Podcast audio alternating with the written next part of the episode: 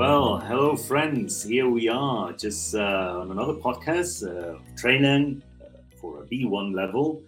And um, I'm here with uh, now my friend because uh, we worked already together. So, yeah, one podcast you? changes your life, eh, Johnny? That's right. We were strangers one hour ago, and now Look at that. So, how are you doing, Santi? Are you okay? I'm enjoying summer here in UK. Um, I was wearing a jumper Yeah, sweater not right. long ago, and I had to. If if the our listeners, if you you're watching us on on on YouTube or live, yes, I was wearing a jumper on June, but it's cold and I'm not moving around, so yes, That's right. and I'm inviting you to see my new shirt. I just changed for the podcast. Summer, summer shirt. It's a sh- summer, shirt that makes me feel like it's summer. Yes. All right. Well, Santi, we are going to talk about the beach, just um, vocabulary or tenses that um, we can use, uh, different verb tenses to use with uh, um, with expressions when we go to to the beach. Um, and anyway, this this is an interesting podcast, no? Because we will use. By the way, this is part one of uh, this podcast. Okay, um, we will just mainly talk about the present simple, the imperatives, and the prepositions of place on this one. Okay, It's normal. uh, when you say all the English grammar, you can make it in one. that, that's right. It's it's impossible. it's impossible. So on the on the next one, on the part two, we will include comparative and superlative forms, the future tense, and maybe gerunds and infinitives. Um, but we we will start just with the first one, no, with uh, uh, the easier one, the present uh, the present simple tense, no. Um, just to, to review with the friends, I think the B1 learners they know this already. Uh, present simple, we use it for habits, for routines, for things that are a fact. You know. So let's see. Let's think about expressions uh, using the present simple uh, related to uh, beach vocabulary. I don't know. Just uh, Santi, can you tell us a, a sentence about a habit, a routine, or, or a fact? Of course, huh? We will talk about habits and routines. Those are like sentences like when we use like often or always, huh? So, for example, I often go to the beach on weekends, huh? In in that sentence, in that in that uh, sense, we will use we often go, huh? Go. It's present simple. We often go to the beach on weekends. It's our habit, huh? To go to the beach on weekends. Present Very simple. good. Very good. No. So uh, another one. No, you, you use that well. No, just um, I always bring a beach towel and sunscreen. No, just uh, so that's another one. But that rather than be a habit is a routine. It's something that I do by routine. Then, uh, and it's something that I always do. Then that's why we use a present simple. But then we can also talk about general truths or, or facts, then we use the present simple too. Can you give another example? Of course. Um, for example, the sun rises in the east. Yes, the sun rises in the east is a fact. In that case, we also use uh, present simple. Um, we need to be careful. Huh? Rises, huh? rise, huh?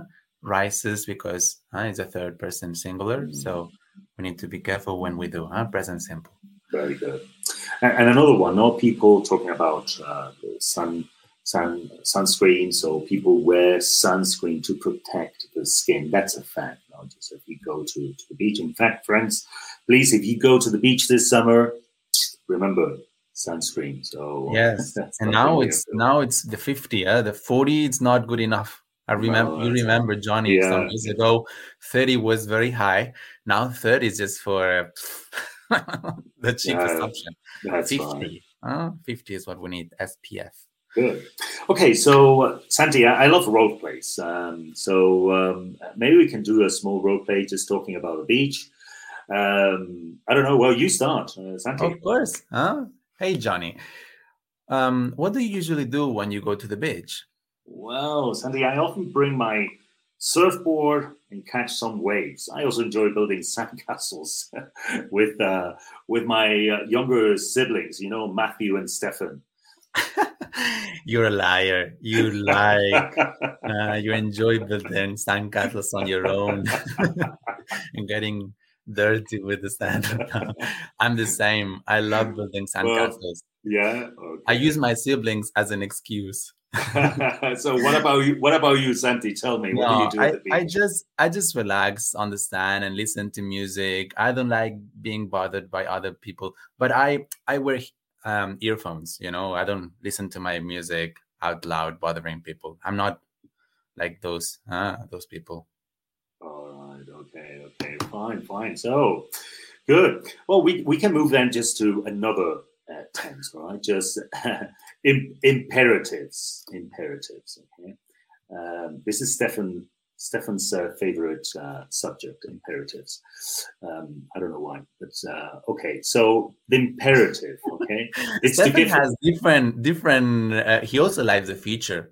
He's the only person I know that loves grammar, like teaching grammar, because yeah, it makes sense to him. That's right. Well, but I, I say that he he is the imperative man because he loves to give instructions. You know, so he's just That's do this and do that. He's becoming and, okay. your boss. okay, so then let's see. For example, we use imperatives to give instruction or suggestions. No, um, I don't know. Can you give us an example of uh, instruction using on the on the setting of of the beach? Of course. Uh, for example, apply sunscreen. We will talk about sunscreen before. Apply a sunscreen before going to the beach. That would be a, an instruction. Huh? Very good. If we have a child, of course, not That's to right. a friend. That's right. No, but but also we could add we could add no that we have to uh, use it several times. No, especially for our friends who are listening. Uh, this is uh, just a, a message. Please use sunscreen often Okay. Yes, it wears out. It only lasts for one, two hours max. That's right. That's right. Okay. So um, when you give a suggestion, for example, don't forget to bring your beach towel. Okay. Don't forget. So that's another one. Very good. And, or um, another would be yeah, not all the suggestions or instructions might be so boring. You can also say, enjoy the waves and have fun. Huh? Yeah. That's also imperative. Huh? enjoy good. the waves. Huh? So, hey, Santi, let's do another another uh, role play based on on this uh, uh, setting of imperatives. Um, Santi, you start. I start. Yeah, of course, Johnny. Don't forget to put on sunscreen before we hit the beach. It's important to protect our skin from the sun's rays, and you you look very pale. That's right. Thank you. we should also remember to stay hydrated and drink lots of water, especially in the hot uh, weather. Absolutely. Huh?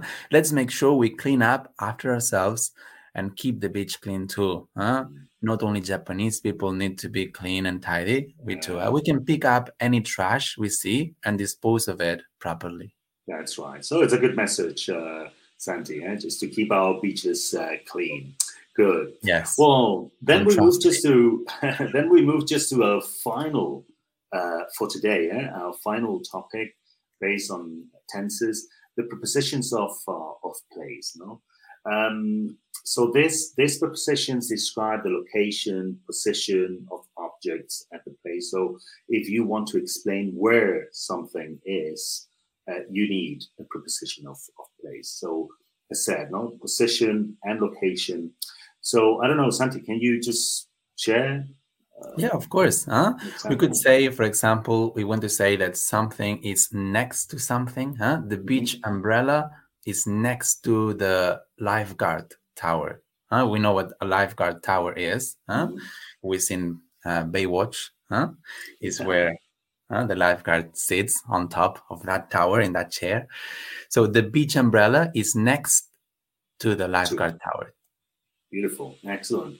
So another one, you know, just under. You know, put your beach bag under the palm tree, you know, uh, or the cooler, you know, because uh, I mean, if you keep the cooler in the sun, you know, then uh, your beer, your water, your watermelon might get spoiled. Know? So put your beach bag under uh, the palm tree. Good. All right. So um, do we move to the role play? Of course. Let's yeah. do it. Okay, well, Santi, you, you start, please. Again, You're the, you're the, you're the star on this podcast. I'm the starter, yes, because you're very shy. Johnny, the beach umbrella is right next to the lifeguard tower. We'll be able to easily spot it. Oh, I see. And our towels are laid out on the sand near the edge of the water. Uh, Santi, we, we have a great view of the ocean. It's true. Let's put our bags under the palm tree over there for some shade. It's a nice spot to relax and enjoy the breeze and read our books because we're cultural men. Ah, yeah, that's right. That's right. Excellent. And we will wait for our friends uh, to come and join us.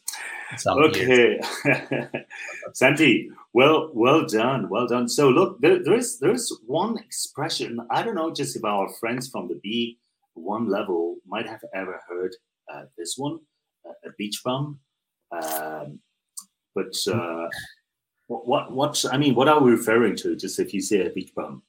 So a bum, a bum in general is someone that doesn't work too much. That's what my mother-in-law tells me all the time. You're a bum. You're a bum. She's totally right because I'm not doing much lately here. I'm the cat is doing more than me. So a bum is a person that enjoys his time and doesn't do much work. In this case, a beach bum is someone that does that at the beach. That's Huh? right. A beach beach lover is a beach lover. huh? Exactly. So many of our listeners are beach bum beach bummers. So go and enjoy the beach. But before you go to the beach, they have to visit our uh, website. Uh, Santi, where can they go? Yes, huh? we need. You can type www.campus.trainlang.com, and you can uh, you can um, learn English online. Um, we have an interactive campus, ca- campus, and you can uh, select which method will suit you better for learning uh, English or uh, other languages as well. So enjoy the beach, but don't forget your English. Of course. Amigos, bye bye, bye, Santi. Goodbye, Johnny. See you next time.